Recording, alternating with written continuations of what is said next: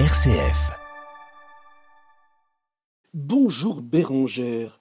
Les génocidaires de 1915 n'ont rien oublié et rien appris. Les génocidaires de 1915 n'ont rien oublié et rien appris.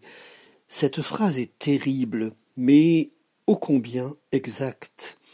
On la trouve dans un communiqué de l'œuvre d'Orient qui veut nous alerter sur le sort de nos frères arméniens dans le Haut-Karabakh.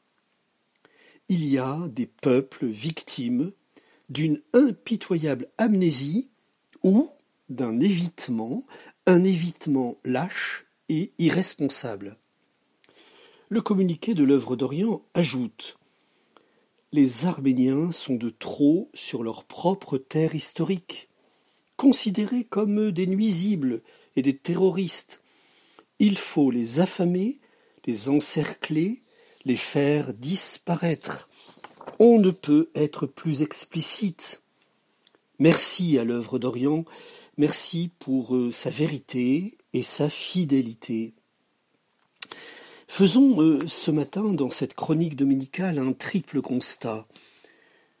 D'abord, euh, l'histoire n'a jamais porté jusqu'au bout, dans la justice des hommes, la prise en compte des effroyables, effroyables événements de 1915. Là est la première erreur fatidique.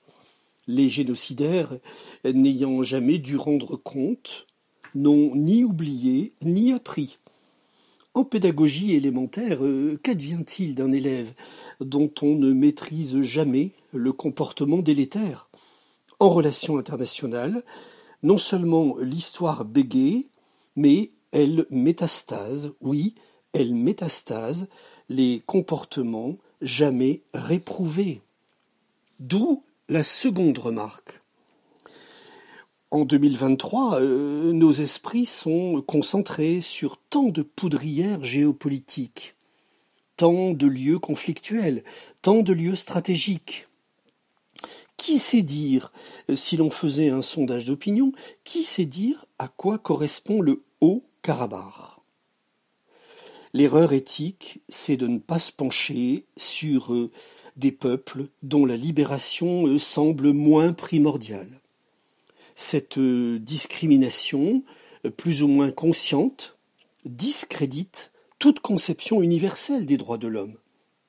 Si les Arméniens ne sont plus dignes d'être chez eux, euh, pourquoi pas d'autres peuples demain, voués au même sort tragique Vient alors ma troisième remarque.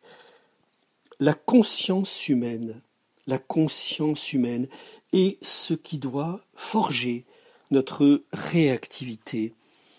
Edith Stein, qui deviendra euh, sainte Thérèse Bénédicte, disait Seule une écoute intense de la conscience permet à l'homme d'accueillir les véritables motivations d'un agir.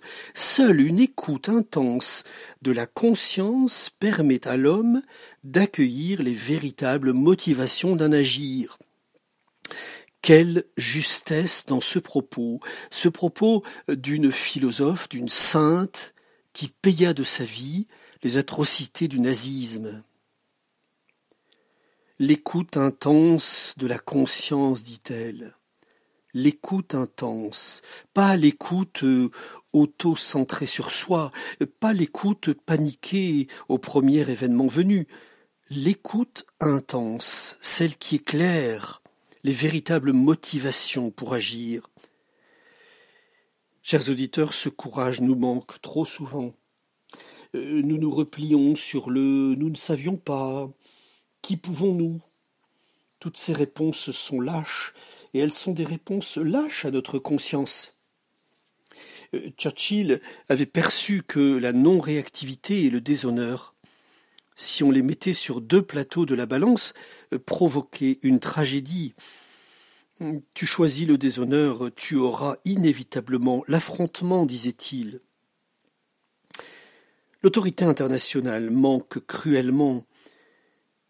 Elle ne fait euh, finalement, quand on regarde bien, voix au chapitre que pour les ténors, les ténors plus influents sur la planète. Pendant longtemps encore, les faiseurs de malheur n'auront rien oublié et rien appris si je reprends la teneur du communiqué évoqué tout à l'heure. Rien oublié, rien appris. Nous prendrons, euh, chers auditeurs, dimanche prochain du recul. Nous relirons, nous méditerons toute la visite du Saint-Père à Marseille. Nous prions à ce sujet. Tout est lié, dit le pape François. Il le dit volontiers. Le silence assourdissant de tout ce qui peut se vivre concernant certaines tragédies, le silence assourdissant de médias ou d'autres déclarations ne peut être silence de notre conscience, de notre prière, de notre action. Nous avons aujourd'hui pour aimer,